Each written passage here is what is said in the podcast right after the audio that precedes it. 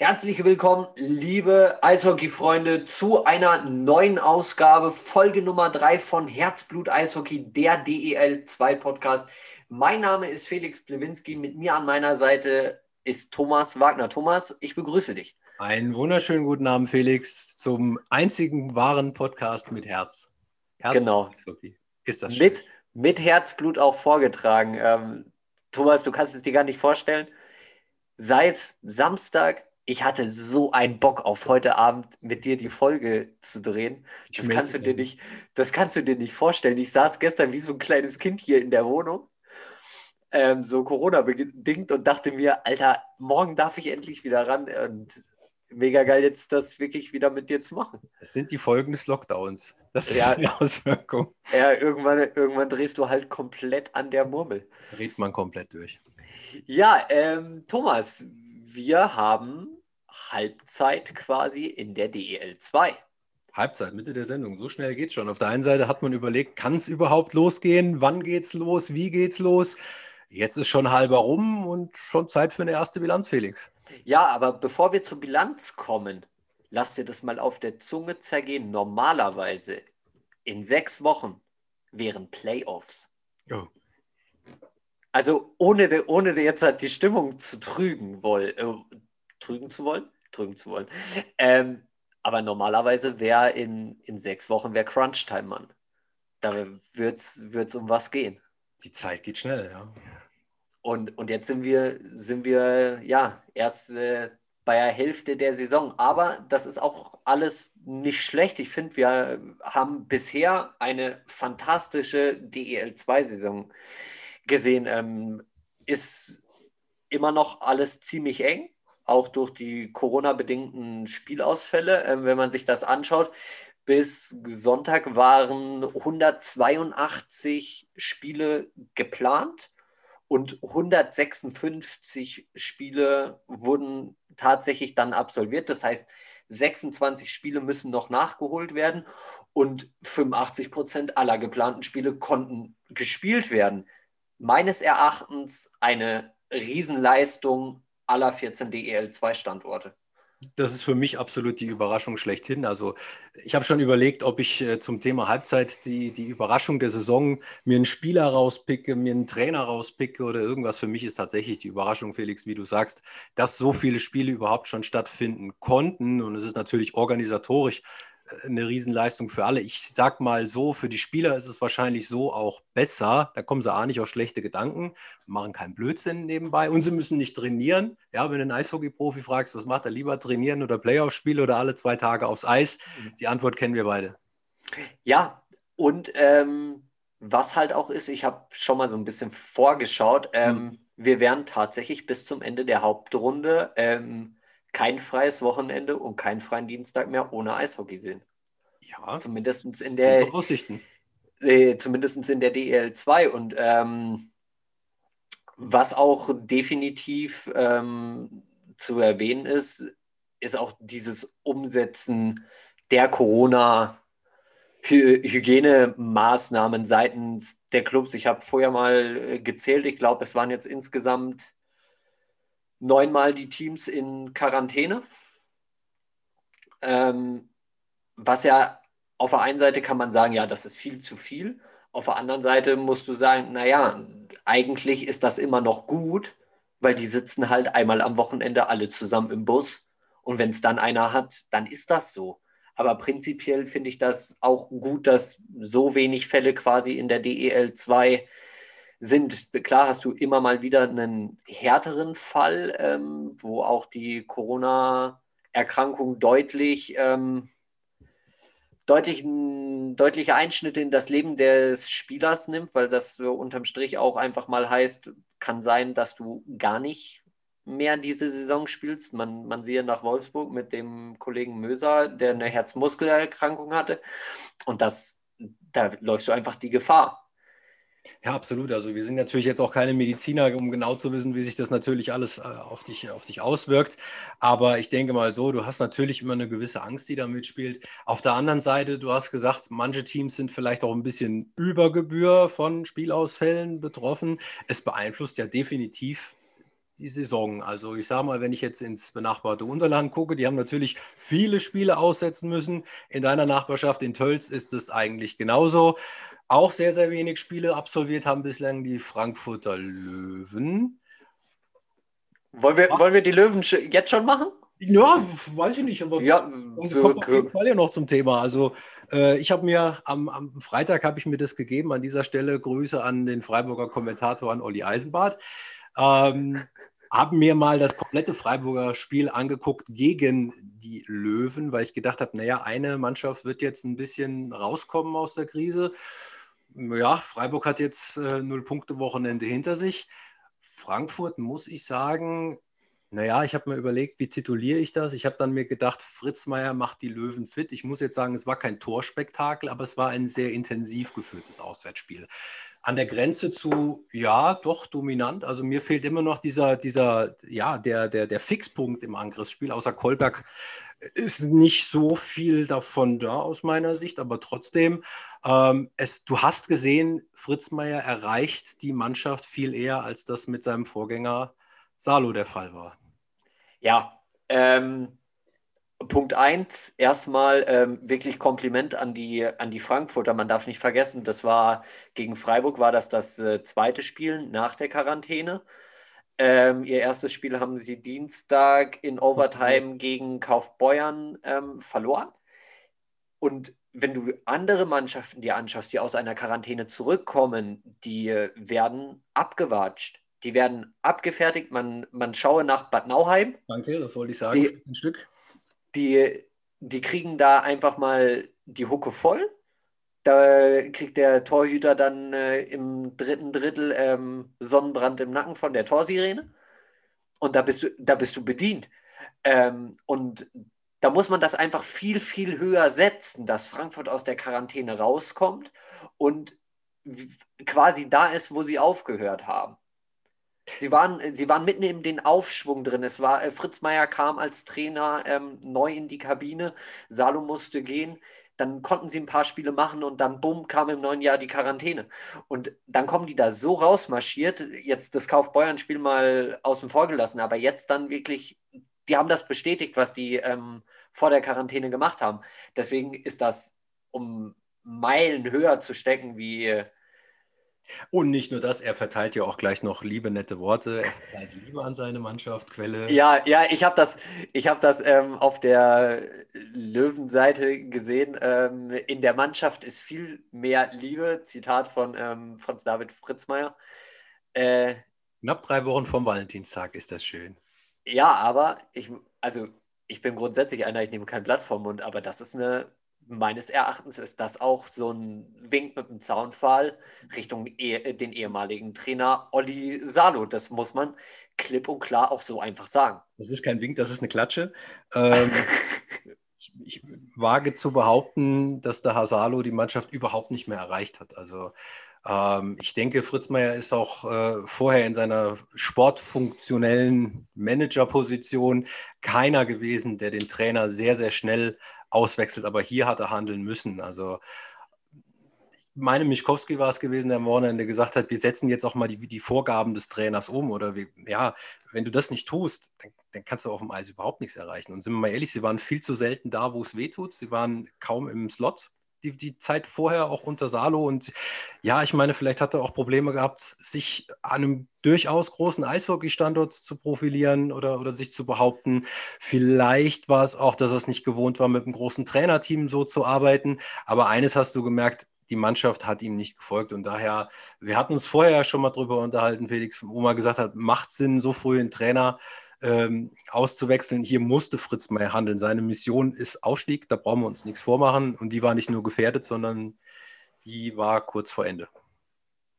Ja, wobei, wenn, wenn Mischkowski das, ich habe das Interview leider nicht gesehen, ähm, aber wenn er das wirklich so gesagt hat, dann hört sich das für mich an, als hätte die Mannschaft in gewisser Art und Weise auch gegen den Trainer gespielt. Und das wiederum finde ich das Letzte. Das muss ich auch so deutlich sagen. Das finde ich geht nicht, weil es ist, es ist keine Einzelsportart. Es ist eine Teamsportart. Und grundsätzlich, du bist mit diesem Team gehst du aufs Eis und ob du den jetzt magst oder nicht oder ob du das jetzt gut findest, was er von dir verlangt oder nicht, das ist egal. Grundsätzlich seid ihr ein Team und ihr geht zusammen daraus und wollt zusammen gewinnen. Und die Kette ist nur so stark wie das schwächste Glied. Und das ist, wenn ich sowas höre, ist, ist das in meinem Fall, in der Situation, vielleicht gar nicht der Trainer. Also sorry, ich muss da auch dann mal so eine Lanze brechen. Ähm, klar, es ist immer, ich kann äh, Fritz Meier verstehen, ähm, Salo dann da des Amtes zu entheben. Weil man sieht, was äh, passieren kann, wenn du da den Lockerroom gegen sich hast. Man braucht nur nach Krefeld schauen ähm, zu meiner Lieblingstruppe. Das ist ähm, andere Liga. Andere, ja, andere Liga, aber das ist so der ultimative Worst Case, was passieren kann, wenn du die Mannschaft gegen dich hast. Ja, aber du siehst ja auch, Felix, äh, dass es auch funktionieren kann. Ich meine, am Wochenende erstmal, du musst ja auch erstmal gewinnen, auch wenn Freiburg jetzt ein Null-Punkte-Wochenende hinter sich hat.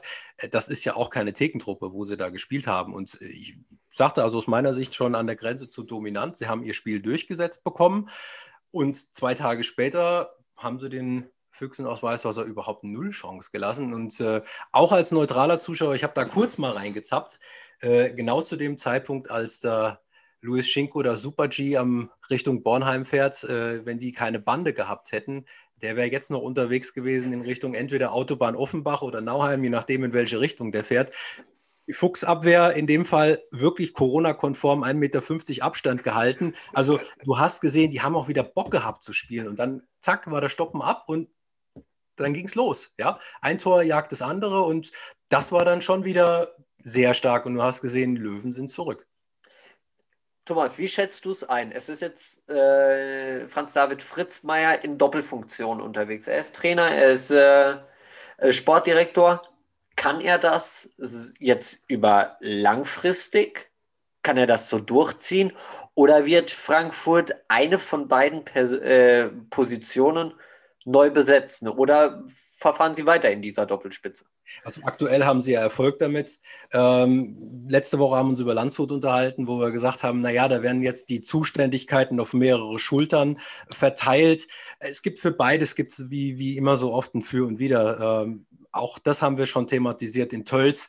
Ähm, da hast du mit Kevin Goodett einen starken Mann, der beides macht. An so einem großen und medial starken Standort wie Frankfurt einer ist, halte ich das aber für sehr gefährlich auf Dauer beide Positionen vereinen zu wollen.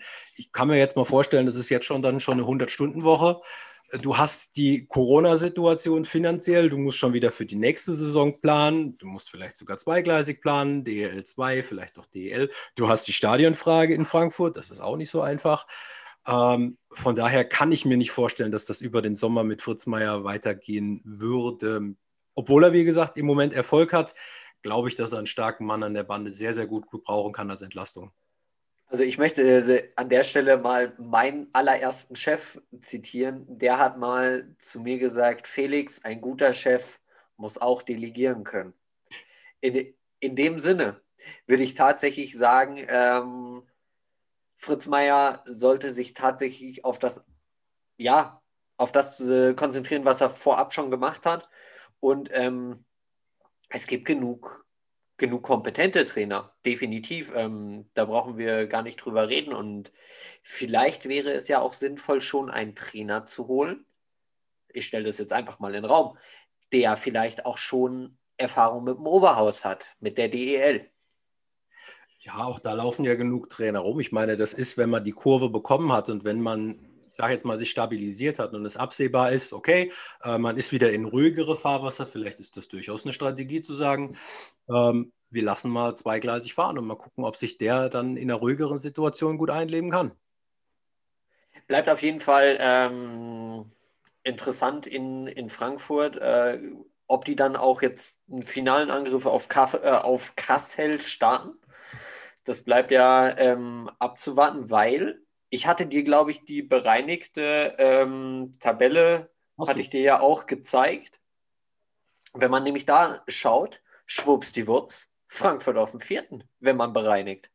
Der Punktekoeffizient, ja, also das Genau, nach dem, ja. also für alle Zuhörer, ähm, wenn wir die ähm, gesammelten Punkte durch die Anzahl aller Spiele teilen, ergibt sich der Punktekoeffizient und wenn man die in die richtige Reihenfolge bringt, kriegt man die bereinigte Tabelle, von der ich gerade gesprochen habe. Ja. Ähm, genau, und in dieser Version ist Frankfurt auf 4. Und in dieser Version dürftest du auch nochmal dein Ständchen in Richtung Dresden singen, falls du es wiederholen möchtest. Die werden dann ich, ich, glaub, ich glaube, das möchte keiner mehr. Ich glaube, wir wollen mit dem Aber Podcast noch ein bisschen. Äh, du hast gesungen, sie haben gewonnen. Ähm, du darfst jetzt gerne für Freiburg und Bietigheim singen. Die hatten null Punkte Wochenende hinter sich. Vielleicht hilft es. Vielleicht bringt es Punkte. Ich lasse mir da fürs nächste Mal was einfallen. Bitte sich. Ähm, nee, aber wenn man da wirklich hinschaut und es wird da oben auch wieder knapper. Es rutscht wieder alles zusammen. Ja, absolut. Und äh, du hast, wie gesagt, die Frankfurter, die dann überraschend auf Rang 4 wären, auf Rang 2 Tölz. Ja, das ist knapp und das ist das Schöne an der Liga im Moment wirklich auch. Du hast die, wirklich dieses Gefühl, es kann jeder jeden schlagen. Du hast im Moment die Bayreuther, die jetzt dann vier Spiele am Stück gewonnen haben. Und natürlich auch Krimitschau, die ja. unter dem Radar fliegen und sich den Favoritenschreck Nummer 1 nennen dürfen. Frank, Freitag haben sie noch die Kasselaner und die Kasseläner geschlagen in einem sehr, sehr intensiven Spiel.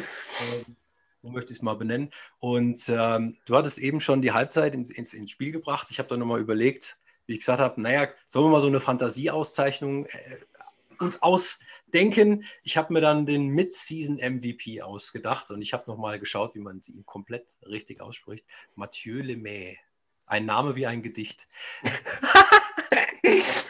ein Name wie ein Gedicht, Felix, und erhebt die Mannschaft wirklich auf ein anderes Level. Und wenn man sich anschaut, wer mit ihm zusammen dann spielt, äh, du hast dann einen Kollegen Weiß und du hast dann noch äh, Scott Timmons dabei. Das ist eine Reihe wie Donnerhall. Also das funktioniert 1A. Und du hast letzte Woche Andi Drindl als den Punktekönig pro, pro Spiel. Damit hast du auch absolut recht. Aber für mich ist das ein Spieler, wenn Krimitschau ihn nicht hätte, Uiuiui, dann wird es deutlich schlechter aussehen, wobei die natürlich auch eine tolle Runde bis jetzt spielen. Die waren nicht einmal unterm Strich, also in Richtung mhm. Playdowns. Die haben eine wirklich ruhige Saison. Also der neue Trainer Richer, der hat da ähm, definitiv für Ordnung gesorgt. Es ist eine sorgenfreie Saison, die sie, die sie spielen dürfen.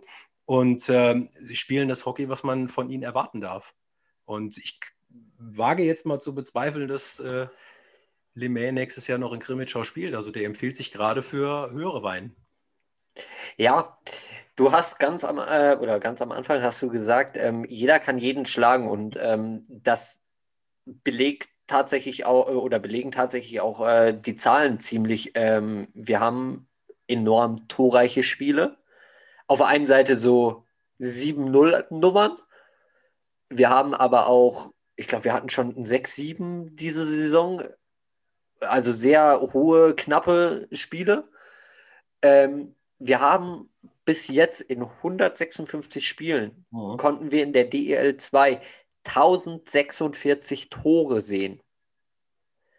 Das ist das sind 6,71 Tore pro Spiel und das ist der zweitbeste Tore-Schnitt in der kompletten DEL 2 Laufbahn. Ähm, 2018, 2019 war noch besser mit äh, 6,85.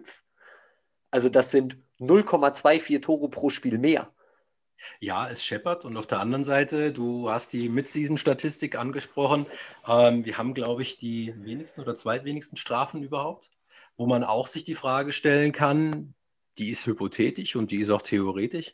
Aber merkt man an dieser Statistik, dass die Zuschauer fehlen? Ich sage ja, gerade in so emotionsgeladenen Derbys, wenn die Halle aufgeheizt ist und die Stimmung sich aufs Eis überträgt, glaube ich, dass jetzt auch dann wirklich weniger Strafen kommen, weil einfach dieser letzte Funke fehlt. Was aber ja nicht negativ ist, weil ich sage mal, gerade für die Qualität auf dem Eis, du hast angesprochen, es fallen Tore, Tore, Tore. Wir haben wirklich spannende Spiele und äh, es geht auch, ja, aber wir sollten jetzt dann langsam wirklich mal wieder Fans ins Stadion lassen, weil es fehlt einfach. Ich verstehe natürlich, dass es nicht geht, aber ähm, glaube heute Abend auch wieder Derby Weißwasser gegen, gegen die benannten Grimmitschauer Eispiraten.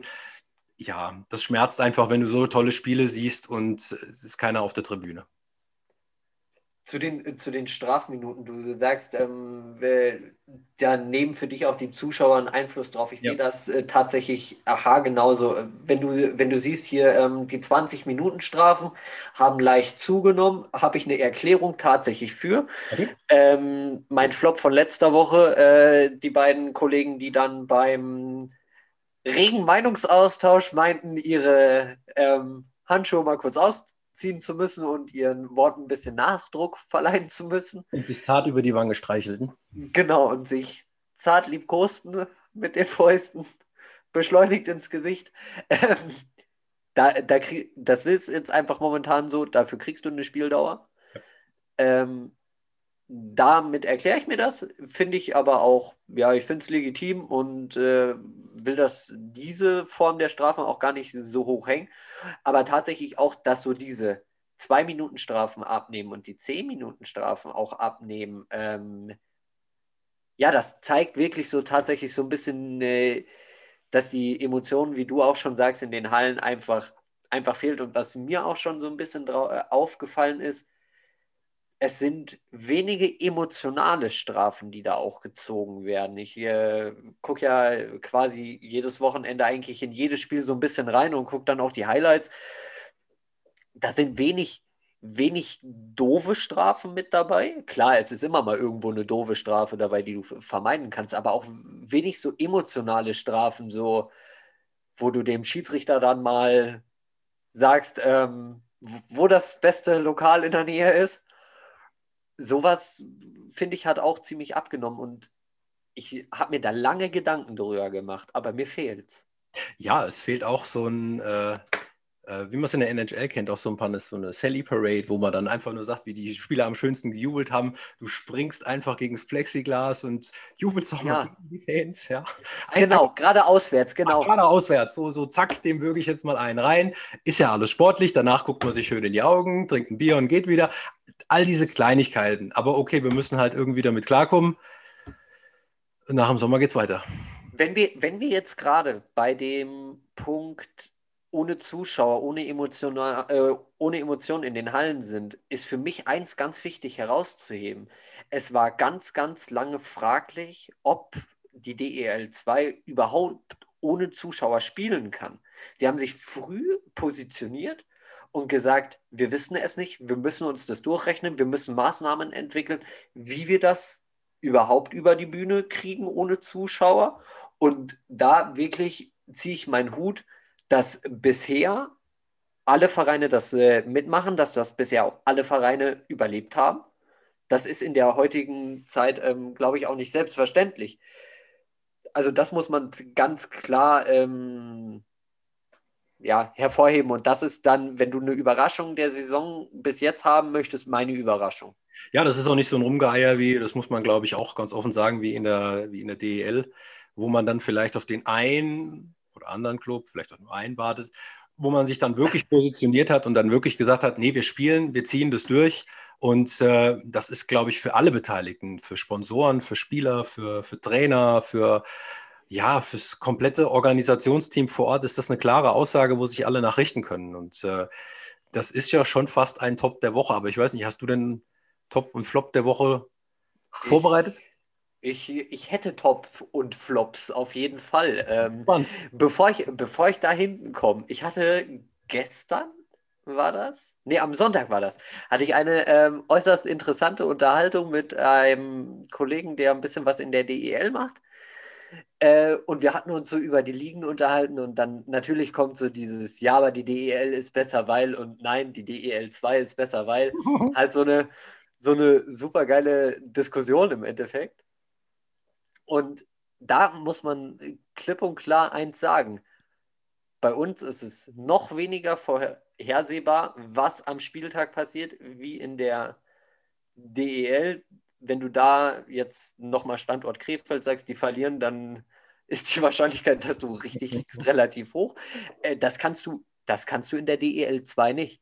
Also wenn du lebensmüde bist und zu viel Geld hast, äh, wettest du auf die EL2, aber ich glaube, da kommst du auf keinen grünen Zweig. Und ähm, dann natürlich, ich habe vorher schon angesprochen, wir haben bis zu den Playoffs regelmäßig Eishockey ohne Unterbrechung. Wir haben richtig spannend. Genau, wir haben freitags, wir haben samstags, wir haben durch die leider bedingten Corona-Ausfälle haben wir jetzt auch regelmäßig einige Dienstagsspiele. Dann ähm, kommt hinten raus nochmal einen Montag mit dazu und einen Donnerstag mit dazu. Und hey, was will das Eishockey-Herz mehr? Dann nur noch gefolgt von den dann Playoff-Bärten. Genau, dann von den Playoff-Bärten. Du siehst es schon, ich bin schon ein bisschen am Züchten. ähm, und was mir letztes Wochenende aufgefallen ist, ähm, Spiel Ravensburg Steelers, äh, Ravensburg Tower Stars gegen Bietigheim Steelers, so rum, Entschuldigung.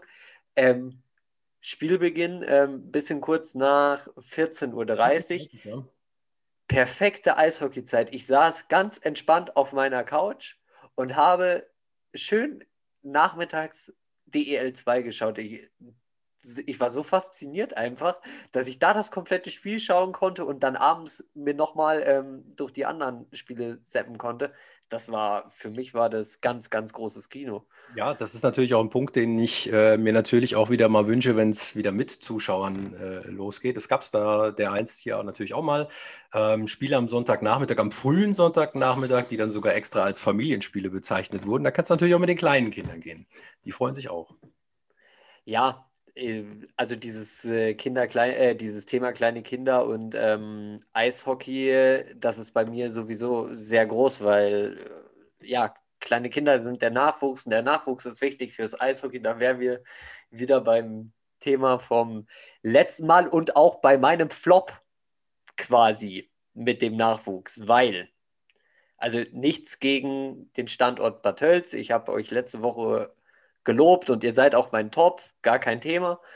Ähm, aber mein Flop, gar nicht mal Kevin Godet, sondern die Entscheidung, Niklas Hörmann und Anton Engel nachzulizenzieren, den beiden die Chance auf DEL 2 zu geben und dann trotzdem nur mit einem Rumpfkader ins Wochenende zu gehen. Du hast da nicht vollständige Reihen. Ähm, und die beiden dürfen nicht mitspielen. Dann, dann stell die in die dritte Reihe, gib den neun Minuten Eiszeit, mir egal, keine Ahnung, aber du entlastest doch auch dein Team damit und du förderst das deutsche Jugendeishockey. Was Besseres kann, kann einfach nicht passieren. Und wenn nicht, wenn nicht in so einer Situation, wann dann? Wenn dein Roster wieder voll ist, wenn alle gesund ist, kriegen die sowieso keine Chance. Weil du sowieso auf die Erfahrenen baust. Dann gib denen doch jetzt die Chance. So, genug aufgeregt. Ein emotionales Plädoyer von Felix Plewinski an dieser Aber tröste, ja, dich, aber, ich tröste dich, ich habe auch einen Flop. Ähm, mein Flop der Woche, ich habe letzte Woche habe ich Geburtstagsglückwünsche zum 75. vom ESVK ausgesprochen, lese am Freitag in den Social Media Kanälen, dass auch an äh, vergangenem Freitag ein 75. anstand. Bad Nauheim, glaube ich, gell? Richtig, die Roten Teufel aus Bad Nauheim. Und mein Out der Woche, ein Geburtstagsgruß. ja, die haben nämlich genau dieselbe Packung kassiert, auch sieben Stück. Okay, sie haben noch drei Stück geschossen in, in Weißwurst, aber ich habe auch noch einen Geburtstagswunsch. Also erstmal natürlich herzlichen Glückwunsch nachträglich in die Wetterau. Ähm, aber ähm, wenn ihr mir einen Gefallen tun wollt, nennt euer Eisstadion wieder so, wie es früher hieß. Früher Colonel Knight Stadium. Ja, wenn du da als Eishockey-Fan hinfahren darfst, dann war es natürlich noch kein Stadion, sondern einfach nur eine Eisfläche. Wenn du da als Eishockey-Fan sagst, wo gehst du am Wochenende hin? Ich gehe ins Knight Stadium. Ich glaube, das würde richtig ziehen. Wenn nun ein persönlicher Wunsch von mir, nimm es mir nicht übel, liebe Nauheimer. Ich wünsche euch trotzdem alles Gute und herzlichen Glückwunsch nachträglich. Ja, ähm, bevor wir zu meinem Top kommen, bevor ich es vergesse, ähm, weil du Glückwünsche ausrichtest, ich richte keine Glückwünsche aus, ich richte eine gute Besserung aus. Und zwar an Vincent Schlenker, weil der Junge hat sich schwer verletzt, die Saison ist für ihn beendet. Ähm, was, was Schlimmeres kann dir, glaube ich, als Sportler ähm, nicht passieren. Das ist, ja, das musst du auch emotional dann erstmal verkraften. Und deswegen da wirklich ähm, gute Besserung, äh, werd, werd schnell wieder fit. Und dass du dann den Eispiraten nächstes Jahr genauso dann weiterhelfen kannst und dass die nächste Saison genauso erfolgreich wird wie die diesjährige aus Sicht der Eispiraten Krimitschau. Und dann mein Top, Marco Pfleger, vier Scorer-Punkte allein am Freitag in Kaufbeuren. der hat, der hat das Spiel mitbestimmt. Das war ein, war ein super Spiel. Äh, ich habe das gesehen, ähm, war echt grandios. Ähm, er und Lubor die Belka ähm, haben da Kaufbeuern schon gezeigt, wo der Bartel den Most holt. Und deswegen mein Top, Marco Pfleger, vier Scorerpunkte, drei Assists, ein Tor. Was willst du mehr? Da kannst du nicht mehr viel mehr wollen. Mein Top schicke ich auch noch nach von letztem Freitag. Genau das gleiche Spiel. Du hast dir das Tölzer Spiel ausgesucht. Ich habe mir dann als Top und Flop das Spiel Weißwasser gegen Bad Nauheim ausgesucht. Vor dem Spiel lese ich noch auf dem Insta-Account der Füchse, äh, dass man von offizieller Seite gesagt hat, wir führen keine Trainerdiskussion, nachdem die Füchse ja zuletzt dann ein paar Mal verloren haben. Und zack, auf dem Eis zahlen sie es dir zurück. Wollen den, den Teufeln die Bude voll das ist ein Statement. Ich bin sowieso ein Freund von klaren Worten Richtung, Richtung, Richtung, Richtung Trainer, Richtung Mannschaft. Einfach nur ein Bekenntnis loszuschicken und sagen, jawohl, das ist mein Mann. Das ist mein Top. So, eigentlich wären wir schon fast durch, aber weil du jetzt noch das sagst mit klaren Worte. Ähm, die Dresdner Eislöwen haben äh, heute bekannt gegeben, dass Silvan Heiß zurück nach ähm, Garmisch-Partenkirchen geht zu SC Riesersee. Und der in seinem jungen Alter nimmt er auch ganz, ganz deutliche Worte in den Mund und da ja. bin ich ein großer Fan von. Er sagt klipp und klar, ich habe zu wenig im Aufgebot gestanden, ich habe zu wenig in ähm, Dresden gespielt, ich bin ein junger Spieler, ich will spielen, ich will mich weiterentwickeln. Und darum habe ich gebeten, bitte meinen Vertrag aufzulösen. Und das wirklich Chapeau in so jungen Jahren, ähm, wirklich da auch so eine Courage zu zeigen und zu, und sowas durchzusetzen, mega. Also nicht, dass er das gemacht hat, sondern einfach, dass er seinen Willen durchsetzt, das finde ich gut. Und das war jetzt nur noch kurz eine kleine Anekdote zu deinem ähm, deutliche Worte, weil Fan von. Für wahre Worte. Thomas, äh, haben wir noch was? Ich glaube, wir sind durch. Was ihr auf jeden Fall machen könnt, wenn ihr so lange noch zugehört habt, Schreibt gerne auf alle DEL2-Kanäle, wenn ihr irgendwelche Themen habt, die wir gerne ähm, für euch mal besprechen sollten, die wir gerne mal beleuchten sollen, dann schreibt das äh, gerne auf ähm, die bekannten Kanäle der DEL2, sei es Facebook, sei es äh, Instagram oder auch über die Mails, über die Website. Ähm, gebt uns da gerne Anregungen, die nehmen wir gerne mit auf ähm, und dann natürlich abonnieren, teilen weitersagen, anhören, streamen, in Instagram, in die Stories packen, uns verlinken. Die DL2 verlinken, gerne auch uns verlinken, dass wir jedem erzählen können, dass es diesen Podcast mit Herzblut gibt. Mit Herz, mit Liebe. Kurz vor ja. Valentinstag. Ja. Und jetzt aber auch gut mit Geschleime. Gleich ist nämlich wieder Eiszeit. Ja, es ist schon Eiszeit. Ja, da müssen wir ja Gas geben, du. Thomas, ich muss los, es ist ich Eiszeit. Bis nächste also, Woche. Schön mit dir. Ciao.